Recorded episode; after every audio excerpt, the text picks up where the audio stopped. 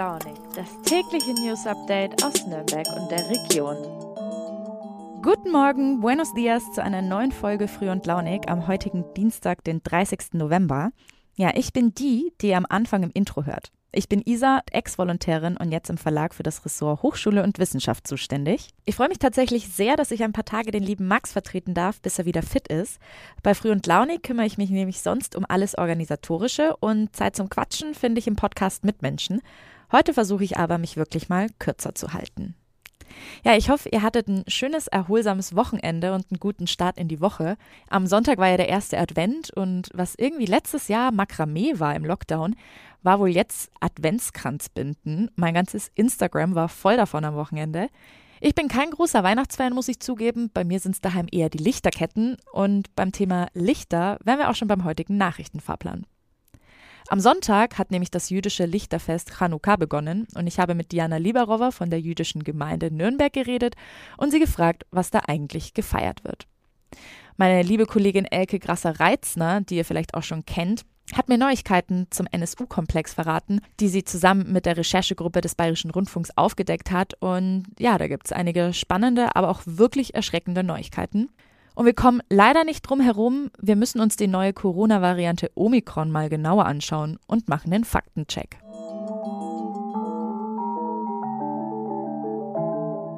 Seit ein paar Wochen brechen die Infektionszahlen beinahe täglich neue Rekorde. Covid-Patienten mussten schon aus Bayern in andere Bundesländer ausgeflogen werden, weil die Intensivstationen voll sind. Und beim Boostern kommen wir auch nicht wirklich voran. Jetzt gibt es also noch eine neue Corona-Mutation. Langsam werden wir auch alle Profis im griechischen Alphabet. Sie heißt Omikron und das ist der 15. Buchstabe des Alphabets. Vieles ist ja noch nicht bekannt über die Variante. Man weiß nur, sie ist zuerst in Südafrika aufgetaucht und mittlerweile schon mehrfach in Europa nachgewiesen worden. Die WHO hat Omikron am gestrigen Montag vorsorglich als sehr hohes globales Risiko eingestuft. Wir machen jetzt einfach mal den Faktencheck. Ja, warum heißt Omikron überhaupt Omikron? Die WHO, also die Weltgesundheitsorganisation, benennt auffällige Corona-Varianten ja nach Buchstaben des griechischen Alphabets, um so zu verhindern, dass die Orte, an denen die Varianten erstmals aufgetreten sind, ja als Bezeichnung verwendet und sprachlich an den Pranger gestellt werden. Ja, eigentlich hätte jetzt die Reihenfolge nie und danach Xi sein sollen. Doch die WHO ließ diese Buchstaben aus. Ja, warum? Nie heißt auf Englisch nu und es klinge laut WHO zu sehr nach new, also dem Englischen neu. Das könnte zu Missverständnissen führen.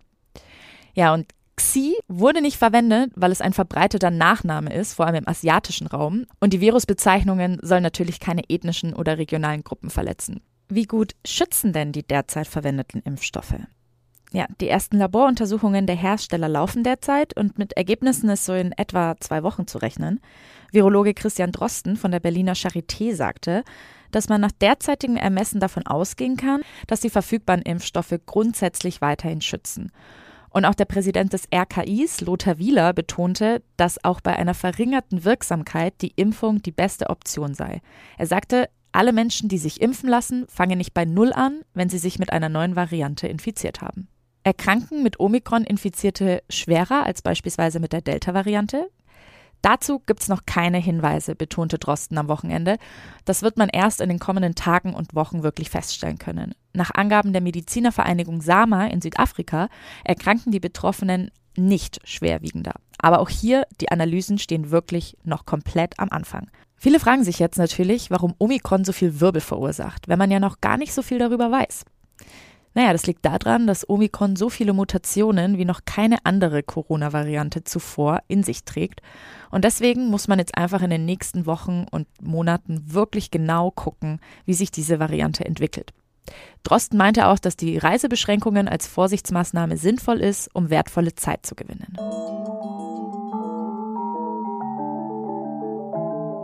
Weg von Corona zu einem anderen wichtigen Thema, nämlich den NSU, den nationalsozialistischen Untergrund. Meine Kollegin Elke Grasser-Reitzner war ja schon mehrmals bei uns hier im Podcast zu Gast und hat von ihren Recherchen berichtet. Und der Bundesgerichtshof in Karlsruhe verhandelt in dieser Woche nämlich darüber, ob das Verfahren gegen einen NSU-Unterstützer in Teilen neu aufgerollt wird. Liebe Elke, schön, dass du heute wieder bei uns im Podcast bist. Erklär doch mal, wer ist dieser André Eminger, um den es jetzt diese Woche in Karlsruhe geht? André Eminger ist ein enger Vertrauter des NSU-Kern-Trios. Wir von der Recherchegruppe Nürnberger Nachrichten und Bayerischer Rundfunk, wir sprechen immer vom Kern-Trio, weil wir sagen, dass der NSU bestand nicht nur aus drei Leuten. Der Generalbundesanwalt hat es in seinem Plädoyer im Münchner NSU-Prozess so formuliert, André Eminger sei der Fels in der Brandung des NSU gewesen. Das heißt, er hat die drei auch besucht in ihrem Unterschlupf in dem Wohnhaus in Zwickau er hatte sie mit Ausweisen versorgt und er hat auch die Wohnmobile angemietet, mit dem das Trio zu Banküberfällen gefahren ist. Warum soll denn das Verfahren jetzt neu aufgerollt werden? Gibt es da irgendwie neue Erkenntnisse? Das ist die Frage. Nein, es geht eher um die Höhe des Urteils gegen André Eminger.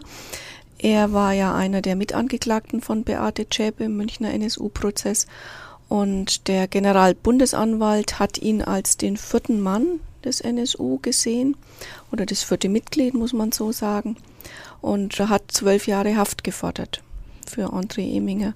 Er hat aber am Ende nur zweieinhalb Jahre, genau zwei Jahre und sechs Monate Haft bekommen, saß aber fast fünf Jahre in Untersuchungshaft. Die wurde angerechnet, deswegen konnte er als freier Mann den Gerichtssaal verlassen. Und oben in den Rängen standen die Neonazis und haben applaudiert, als dieser Urteilsspruch fiel sehr zum Entsetzen und zum Erschrecken der Opferfamilien, die das nicht erwartet hatten und wirklich sehr frustriert gewesen sind.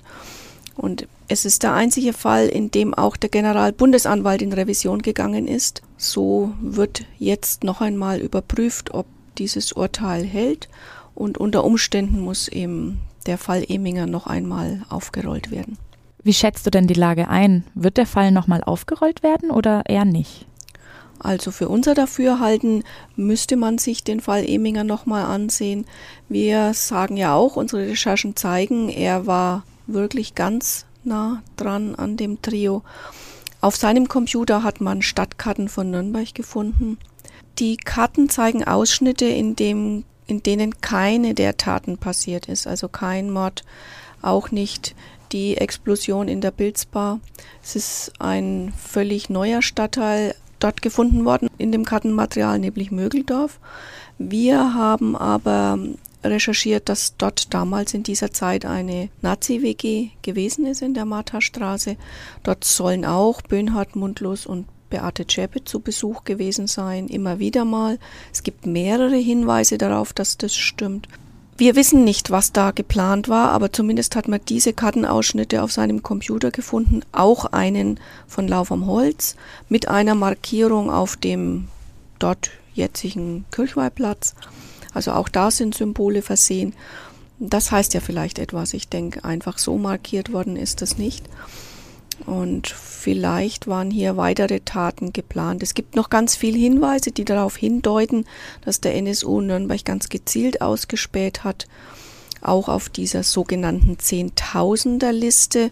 Das sind Daten, Adressen, Listen, die man in dem Brandschutz des Zwickauer Wohnhauses gefunden hat. Beate Zschäpe hatte ja dieses Haus dann angezündet. Da kamen eben nicht nur Nürnberger Stadtkarten zum Vorschein, sondern ganz viele Adressen.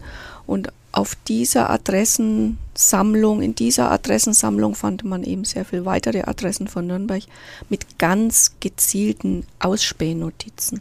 Ja, ich habe gerade schon die Grafik gesehen mit den ganzen ähm, Adressen und wo das denn sein sollte da kriegt man schon im ersten Moment erstmal Gänsehaut, oder? Wenn man wirklich sieht, okay, in der Region sind so viele Adressen vertreten. Wie, wie war das bei euch bei den Recherchen? Also wir wussten ja, dass Zehntausender-Liste, sagt der Name schon, so ist es auch in den Akten des Bundeskriminalamtes verzeichnet, Zehntausender-Liste. Wir wussten, dass etliches hier aus der Region drauf ist. Es gibt Ausspähnotizen, aber nur zu Objekten in Nürnberg. Also da ist ganz konkret über Asylheime beschrieben. Asylheim, Tür offen ohne Schloss, Keller zugänglich. Für was sollte man denn so eine Notiz machen, wenn man da nicht was vorhätte? Oder bei der Adresse eines Flüchtlingsheimes in St. Peter steht keine Hausnummer, linkes Gebäude direkt vor Tunnel, Innenhof.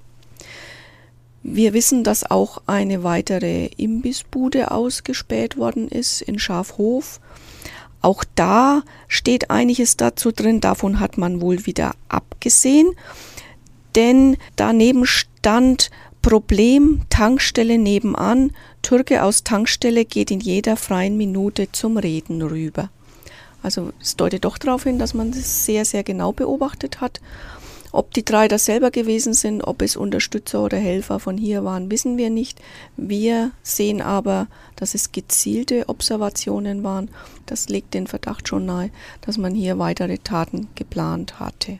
Ja, das ist ja wirklich ganz schön erschreckend, wirklich zu sehen, wie konkret die Pläne oder auch diese, äh, diese Datensätze wirklich sind. Vielen Dank, dass du erneut bei uns hier zu Gast warst und von deinen Recherchen berichtet hast. Und ja, euch verlinke ich den Text einfach in den Show Notes. Am Sonntag war nicht nur der erste Advent, sondern es war auch der erste Tag von Chanukka, dem jüdischen Lichterfest. Diana Lieberowa ist Mitglied der jüdischen Gemeinde und SPD-Stadträtin in Nürnberg und sie hat mir erklärt, was der Hintergrund dieses Festes ist. Hanukkah ist ein Fest, ein geschichtliches Fest, also kein, kein tief religiöses, sondern ein geschichtliches Fest, das ein Wunder beschreibt, ein Wunder von Licht, das tatsächlich auch in der Zeit im Jerusalemer Tempel passierte, als nämlich Tempel von den Griechen entweiht wurde unter dem König Antiochus und was passierte? Man wollte den Juden ihre Religion nehmen, man wollte den Juden letzten Endes ihre Existenz äh, nehmen, ihren Schabbat nehmen. Und da hat eine kleine Gruppe von Menschen, die dem Widerstand geleistet haben, sich aufgerafft und gegen die viel, viel, viel größere überzählige Armee der Griechen den Tempel nicht nur verteidigt, sondern zurückerobert. Juden hatten aber ein Problem. Nach dieser Eroberung wurde dieser Tempel entweiht und es gab überhaupt kein, kein Öl, um den Leuchter, der ja immer im Tempel auch äh, leuchten sollte, zum Leuchten zu bringen. Und irgendwie passierte es, man weiß es nicht warum, dass Juden in diesem Tempel ein letztes Kännchen mit Öl gefunden haben und damit konnten sie das Licht wieder zum Leuchten bringen. Wie feiert die jüdische Gemeinde denn Chanukka? Natürlich wird, wird sich getroffen, es wird gefeiert. Es ist wie immer bei allen jüdischen Festen, es wird gegessen und es wird getrunken und es gibt immer wieder auch Symbole, Symbole dieses Festes. Der Chanukia, also dem neuen Leuchter, der besteht aus einem zentralen Licht und von dem werden, wie gesagt, in Andenken an die acht Tage, die das Licht brannte, auch acht Kerzen angezündet. Na, dann bleibt mir nur noch eins zu sagen. Chanukka Sameach, ein fröhliches Lichterfest.